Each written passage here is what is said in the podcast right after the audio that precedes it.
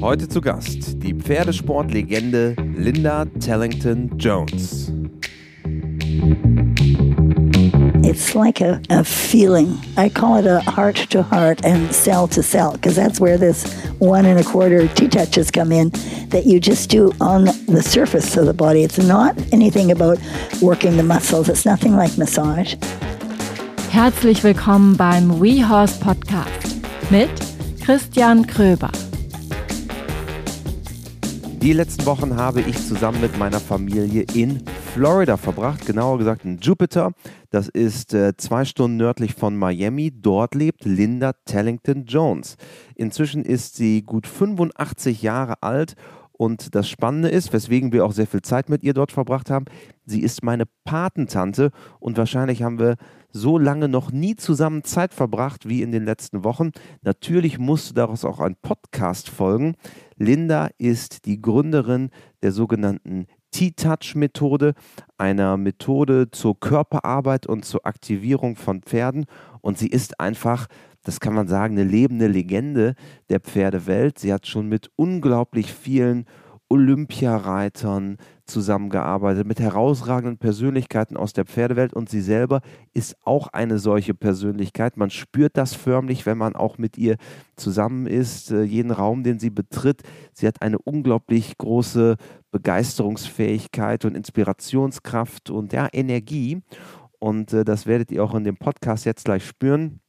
Wir haben nicht, wie vielleicht manchmal sonst üblich bei uns im Podcast, so über den Weg und die großen Linien gesprochen, sondern eher, was gerade so die Themen sind, die Linda umtreiben und äh, wie man mehr daran arbeiten kann, dass äh, Mensch und Tier im Einklang sind, die Connectedness, über die wir gleich sprechen. Und wer aber einmal noch reinhören möchte, wie Lindas Lebensweg und die ganz große Lebenslinie verlaufen ist, da haben wir einen Podcast bei uns, den wir in den Show Notes verlinken, den wir schon mal mit ihr gemacht haben. Heute noch einmal ein kleines Linda Tellington Jones Update sozusagen mit äh, den Dingen, die sie aktuell umtreiben. Also, wir steigen rein. Viel Spaß. Hi Linda. Hi, Christian. Great to have you back on our podcast. I always love being on your podcast with you. um, we spent a lot of time together the past days here in Yes. Florida. yes, Uh, you turned 85 last year, I did. and uh, we talked a lot about the coming years for you. Yeah. You always claim to have a five or sometimes even 15 year or 20 year plan.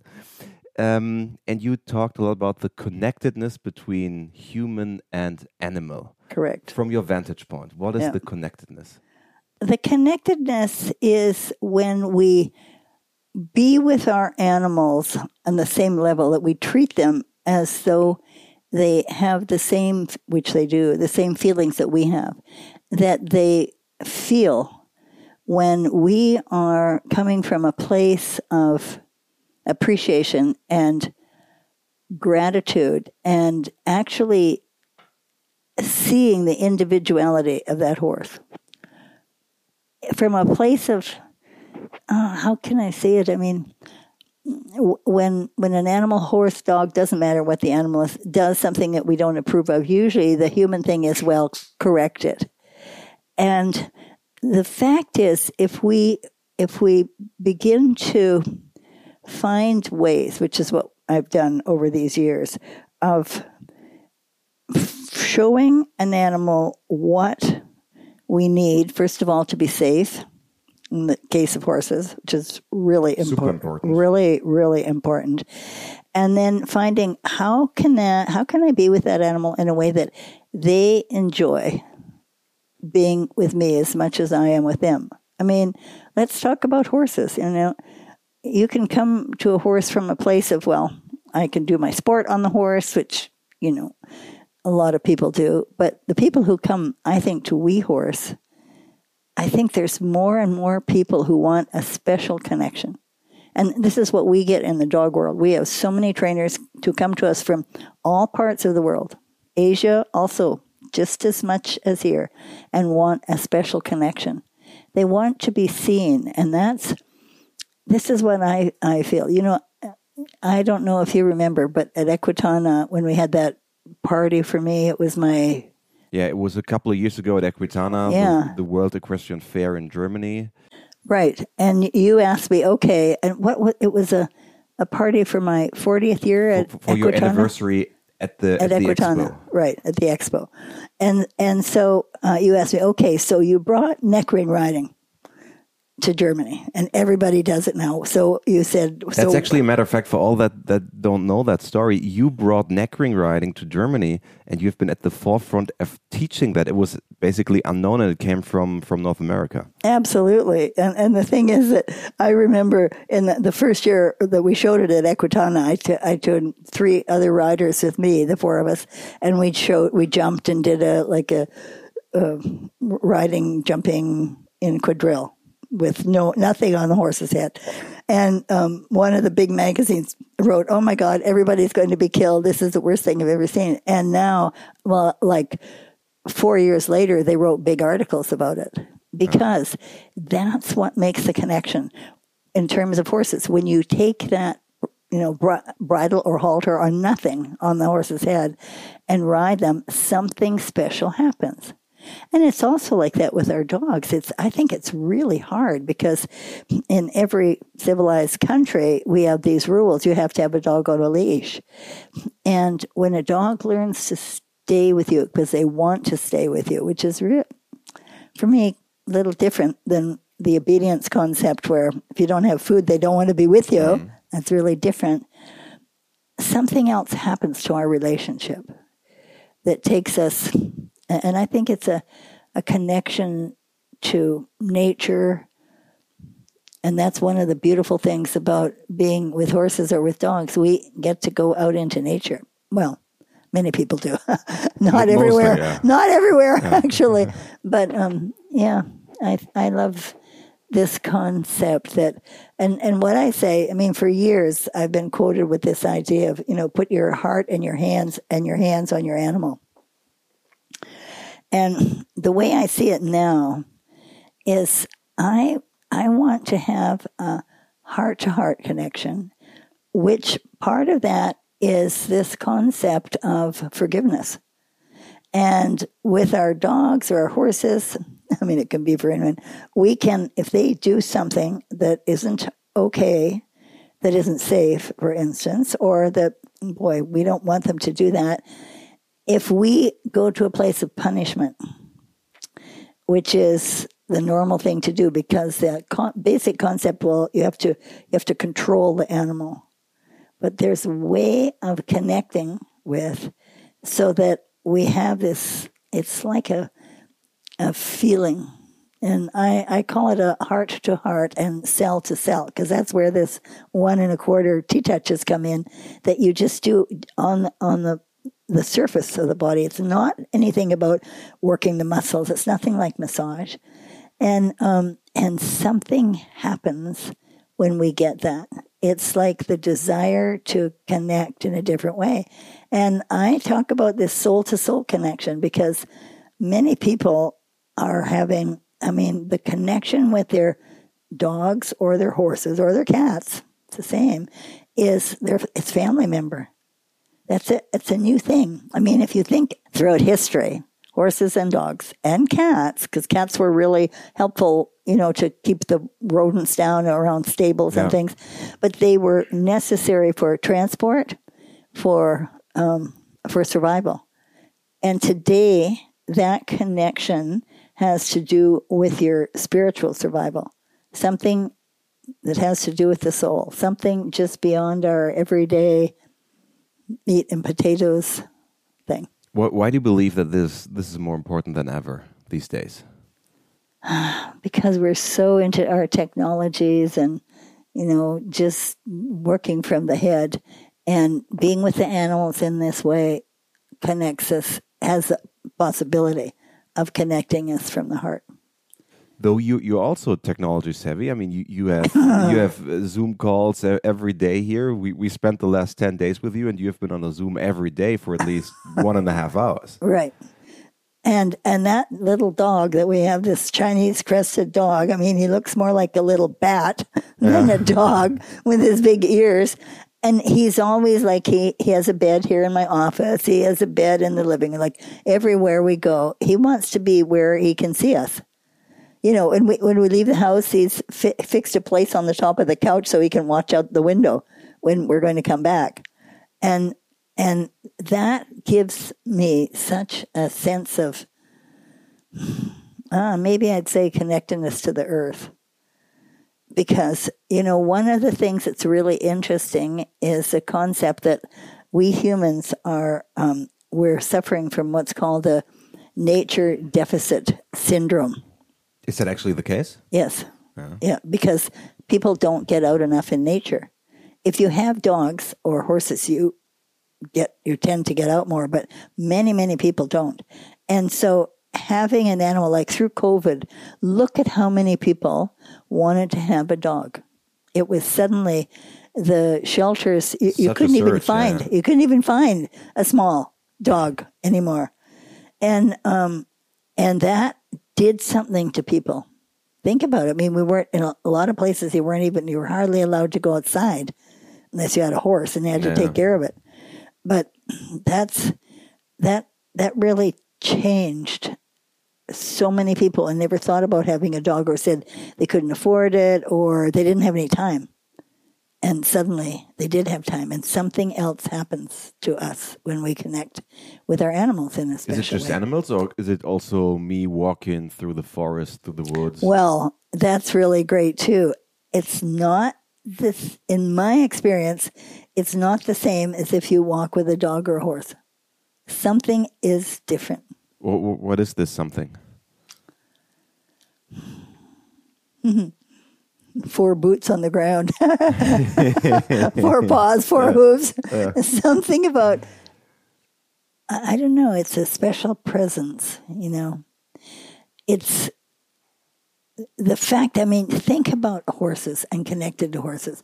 Why are horses so good to us? I mean, it's a crazy thing when you think about it. It is. It is. It's and, just crazy. And and without horses, probably we, we, we wouldn't sit here because civilization wouldn't have evolved as it has. Exactly. Exactly. W without horses, we would be almost nothing. Really stuck. Uh, really stuck. or in a lot of cases with dogs. Uh, you know, when they pull sleds and they did things in that other parts of the world. So it's it's really fascinating. The other thing that's interesting Christian, is this it's another deficit that has come up through COVID, and that's this um, feeling deficit syndrome that we don't feel. And man, did COVID ever exacerbate that? At least in our country, nobody hugged anymore. You know, you didn't shake hands. You maybe touched elbows.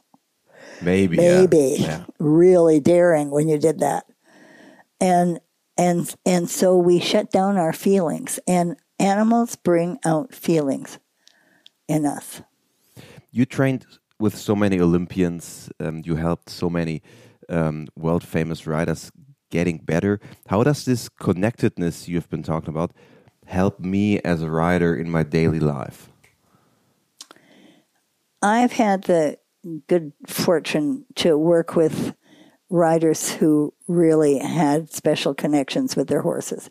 And actually, I'm not interested in re- working with those who didn't. Like, you know, uh, when I think of the, the, it's a, for me, it's a difference. It's what's called, you know, being in heart coherence when you're really with that horse. That's what I believe makes our top riders that we have something special connection. I've, I've known it with numbers of riders. They just had that special connection to the horse because the horse wanted to work with them. And it's, I'm sure you've seen it. It's a difference when, and, and when the horse knows that they've done a good job and the rider recognizes that. Horses work harder for us. The interesting thing is, throughout um, the podcast, we have interviewed. It is me and also my colleague Danielle. Um, Danielle is our host here for North America. Um, we interviewed so many um, successful writers, and the general theme, the overarching theme was you need to have some sort of connectedness with your horse to achieve something special. Yeah, you do. because the horse is a partner in it then.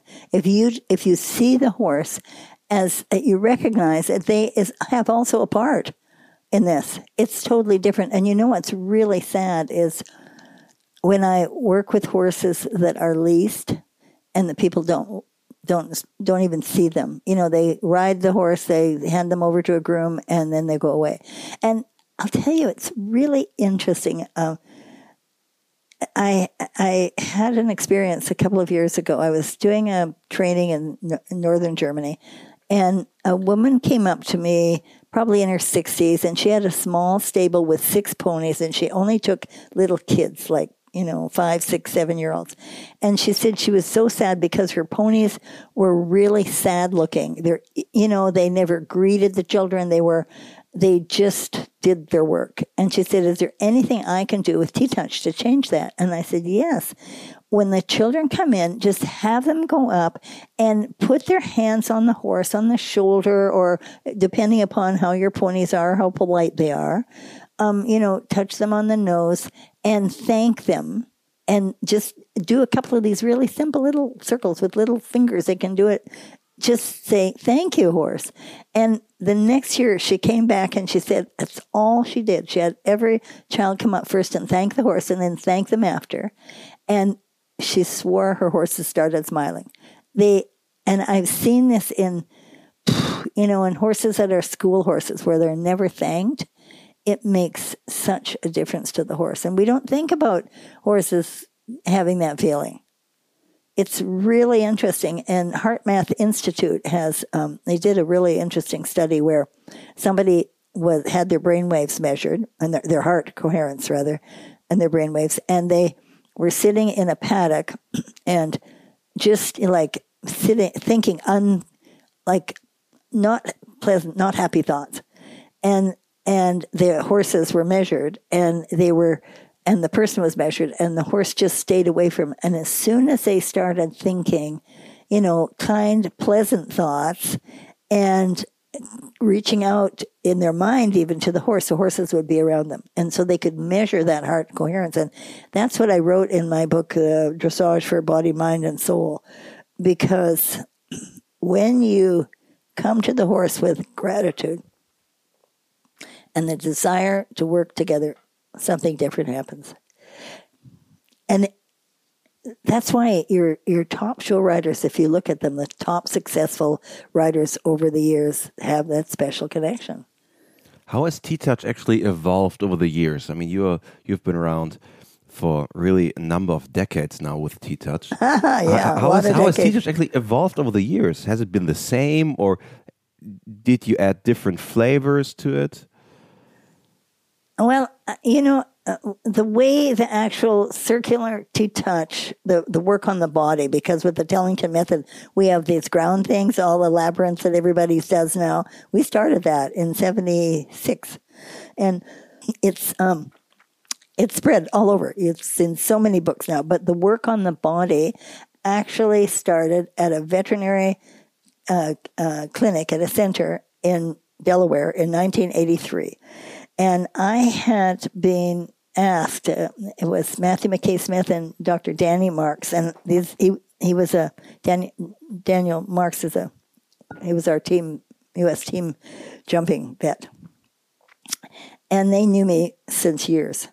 And so they, so one of the vets, another one of them had a horse that um, they could not understand what was wrong with her. And in those days, if you think about it, you know, all vets did, the top, these are the top Olympic vets, they met, they x-rayed from the knees and hocks down. There was nothing like you have now, the understanding of the whole body in the veterinary world. So they had this 12 year old mare who was supposed to be a hunter, a field hunter. And if you went to groom her, she pinned her ears, she snapped, she moved around, and they could not figure out, didn't want to be saddled. What was wrong? So I put my hands on her with, from the Feldenkrais point of view, just like, wait, what can we find out? And all I wanted to know though was just, I wanted her to know I wasn't going to hurt her. I wasn't going to brush her, all this stuff. And she got really quiet and she didn't pin her ears. She didn't like throw her head and threaten me, didn't switch her tail. So her owner was standing next to me and she said, Wait a minute, like, why is this horse not reacting to you? And I said, Don't worry what I'm doing. Just go up and put your hand on the shoulder and just, uh, I said, push the skin lightly in a circle on the shoulder. And when I said this, Christian, I thought, okay, what does that mean? Because it's not something I'd ever done before, but it was just intuitive. And I didn't tell her I didn't know what I was talking about. And she went up and did it and just started these little tiny light circles on the shoulder. And the horse just stood there quietly. And in that moment, I thought, oh my God, you know, at that point, I had been really focusing on the Feldenkrais, the groundwork and all this with horses. And, uh, and it takes years to learn that. And I just thought, anybody can learn to do these little circles. So I just started sharing them. And we saw so many changes in horses. And the biggest thing, I mean, happened in Germany. Um, somebody, Reiter Revue, did a really big article on the Tellington work. Reiter Revue is is one of the major magazines uh, for horse sport in Germany. Yeah, and one of the biggest. And so um, somebody read that article and she wrote to me and she said, Mrs. Tellington-Jones, like, it's nice if you have your own horse, but I ride a horse every every week in the same same horse in the in the riding school, and the horse that has side reins on, the horse will try to snap at me or bite and try to kick sometimes, and often has a tendency to be really hard when I first get on. She said, "What can I do?" And Christian, I I say, I wrote back to her, thank God. And this is in the days when you write letters, mm. right? And I wrote back and I said, look, you when the train when the teacher brings you up and lines you up in the middle of the arena, you'll just have a couple of minutes just see if you can just touch the forehead and just just move around very lightly and just see the horse. It might not even a minute. Just say hello with your hands on this horse's forehead. And she did it and she wrote back and said the horse didn't try to snap at her. And when she rode him, instead of being like resistant and stiff, he was completely different. I mean, that, Christian, that changed my life because when I realized you can read something about this and change your horse because the horse recognized he was seeing. That's a connection. Is that also the, the beauty of the uh, of of T Touch that it, it's quite simple for people to totally apply? Totally simple. And the the the hardest thing to you know to grasp is that you just catch the skin and you move the skin, and it's a tiny, tiny circle. It's not over the skin because we've done all kinds of brainwave con- measurements. And when you move the skin anywhere lightly, it's a, this connection that affects the entire body. There are new books right now out that are really fascinating in about um, the fascia. I'm interested in the cells, which makes up the fascia, which is the whole body. It's a cell to cell connection that we have with it, and it's it does miracles, just miracles. It's also interesting because we human beings sometimes don't think of us as an accumulation of cells. That's right. We don't. Because we always think, okay, we have one one body, and yep. and, and there's somehow the mind in there. Yep. Um, but um, it is eventually it is cell after cell after cell after cell. And they communicate. Yeah. I mean, that's the thing. And what what turned me on to cells is a book that I read in the second year of my Feldenkrais training Man on His Nature. It's that it's that book right there. Uh, we, are here in Linda's office, yeah, and uh, that's the book. the book in this box there. Yeah, because that changed my life. Uh. That and this also. That, that's also an interesting story. You told me this earlier this week. Um, so th there's a really interesting story. You have been reading the San Francisco Chronicle, a newspaper right. in California. Right. Yes, and in that newspaper, it, there was an ad for my 30th birthday, an ad that said, um, for, for, your 30th birthday. My 30th birthday. Yeah. Uh, it said that you, for $5, you could have this, it's called an astrological psychoanalysis of you, your portrait in the stars. And it was the, they claimed it was the first time, uh, those things had been astrological charts had been done on a computer And so I wrote away, paid $5, wrote away for it. And what I read in this long thing here, what I got out of it in my lifetime, I would develop a form of communication that would spread around the world. And in order to do so, I would have to learn to trust my intuition. And I mean, I instantly thought, okay, so how, what how, what is intuition? How do you define intuition? And I, my husband, who was 20 years older than I, Wentworth Tellington, he um, had a big library of science and spirituality. And I just read, I went to the library, I reached up and I pulled down a book, and in the back was a definition of intuition, and that was unlearned knowledge, which is a different uh, you know, you have a you have a you, you have a intellectual science definition of intuition, but unlearned knowledge is everything that's in the quantum field that we now know about. And when you look at it from quantum science, it's everywhere. We just have to listen and just reach up and ask and get an answer. And the interesting thing, this this booklet here hasn't been created by some fortune teller. It Right. was Stanford computer, University. yes, a computer. Yeah. And, and Stanford is one of the most famous institutions in the world. Exactly. and this is now we have AI. Now this was the first computer for this stuff. the the interesting thing is you also um, read and think about stuff like AI and and these things. So you are really not only technology savvy, you're also looking at new developments. Always. Always. And this is the thing with with the T touch. We're always evolving. How can we find a way to help that horse or that dog understand what we need for them to be a part of our lives, to be a good citizen, you know, mm. to be a partner and be thoughtful and also I mean, it's kind of fun when you get to a point with a, an animal where you they can also be creative. You know, when you have so much trust in them that you can listen to what they would like to do also. But I mean, that has to be with great respect on both sides. And you know, one of the things that people see is when I when I make this statement um, that we listen to the whispers of the horse, people think, oh well, we let them do whatever. Not so. I mean, my I am I was first of all a sport rider. I'm not just a pleasure rider. I became a pleasure interested in pleasure riding in Germany when I went there. That wasn't my interest when we were here. You know, we had a Also, not- because pleasure riding hasn't been that popular here in, in Oh state. yes, it was, of course. But my I had a nine month residential school for riding instructors, and that means that they had to compete Yeah. in eventing, three day eventing, jumping, you know, dressage, and hundred mile endurance riding, and um, and also Western because we wanted students to have a really broad, um, you know, background. But that means that horses had to be cooperative and safe. And we come back to this feeling of safety. Can't say it enough. But you know, I don't know how many people read your podcast. Well, almost every, no, many, many people have horses have dogs too. And they have to be safe too. I mean, holy mackerel. The number of dogs who come to our trainings who are pulling on a leash, and you think, oh, well, you know, how is that can be unsafe?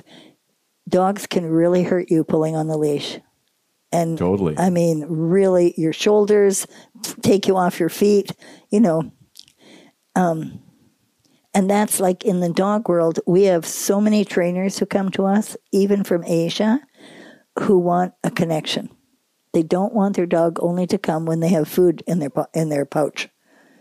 And so this is what we can create with this attitude of these magical one and a quarter circles, which we now know. I mean, for years, Christian, I said, how is this possible to make this connection and um, and reduce your own pain or your horses or dogs' pain with this like one and a quarter circles? Or when you're afraid, how can you do a heart hug on yourself and suddenly ah, be able to breathe again? No, yourself, and in a couple of minutes. It's not like it takes, and it's what we've we're we're researching right now, and we have a, a woman in um, Munich who is studying this.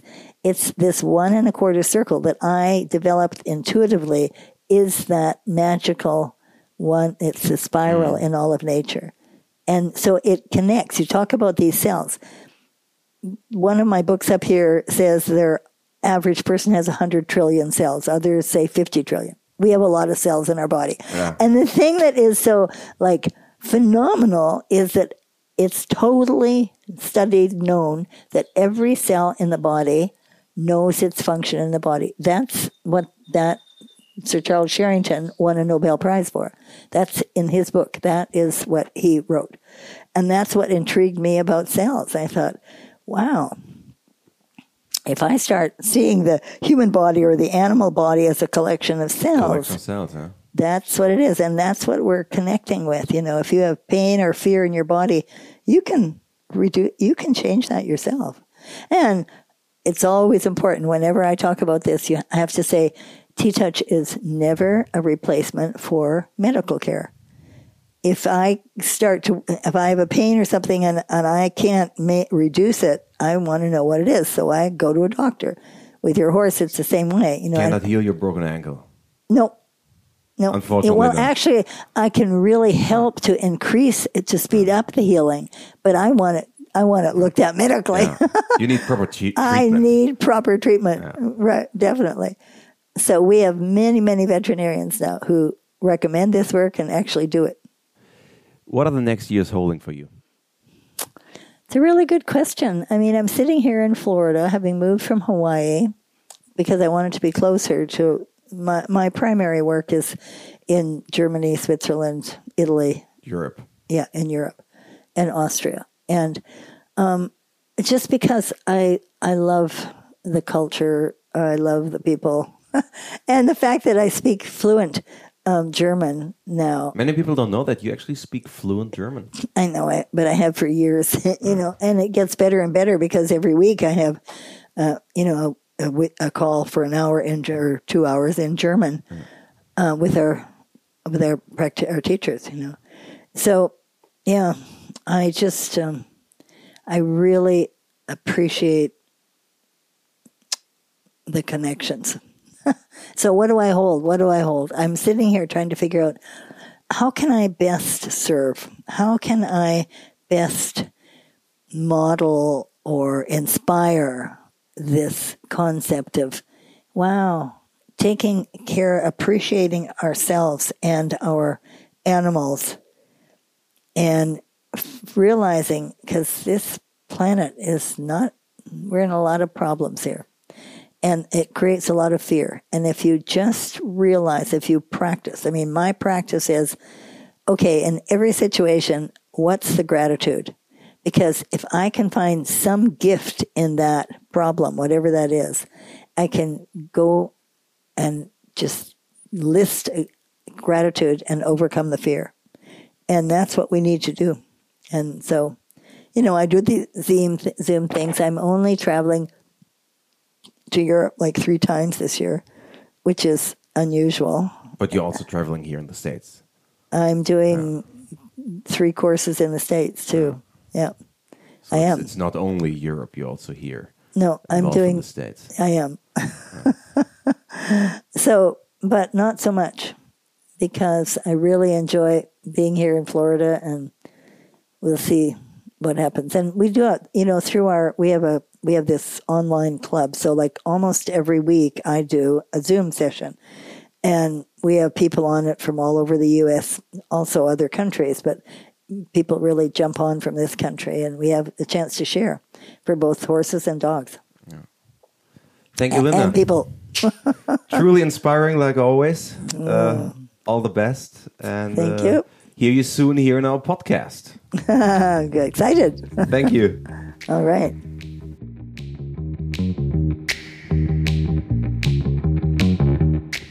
Diese Folge wurde produziert und geschnitten von Mara Landwehr. Mein Name ist Christian Kröber. Wir freuen uns, wenn euch unser Podcast gefällt. Bewertet uns gerne zum Beispiel auf Spotify oder auf Trustpilot.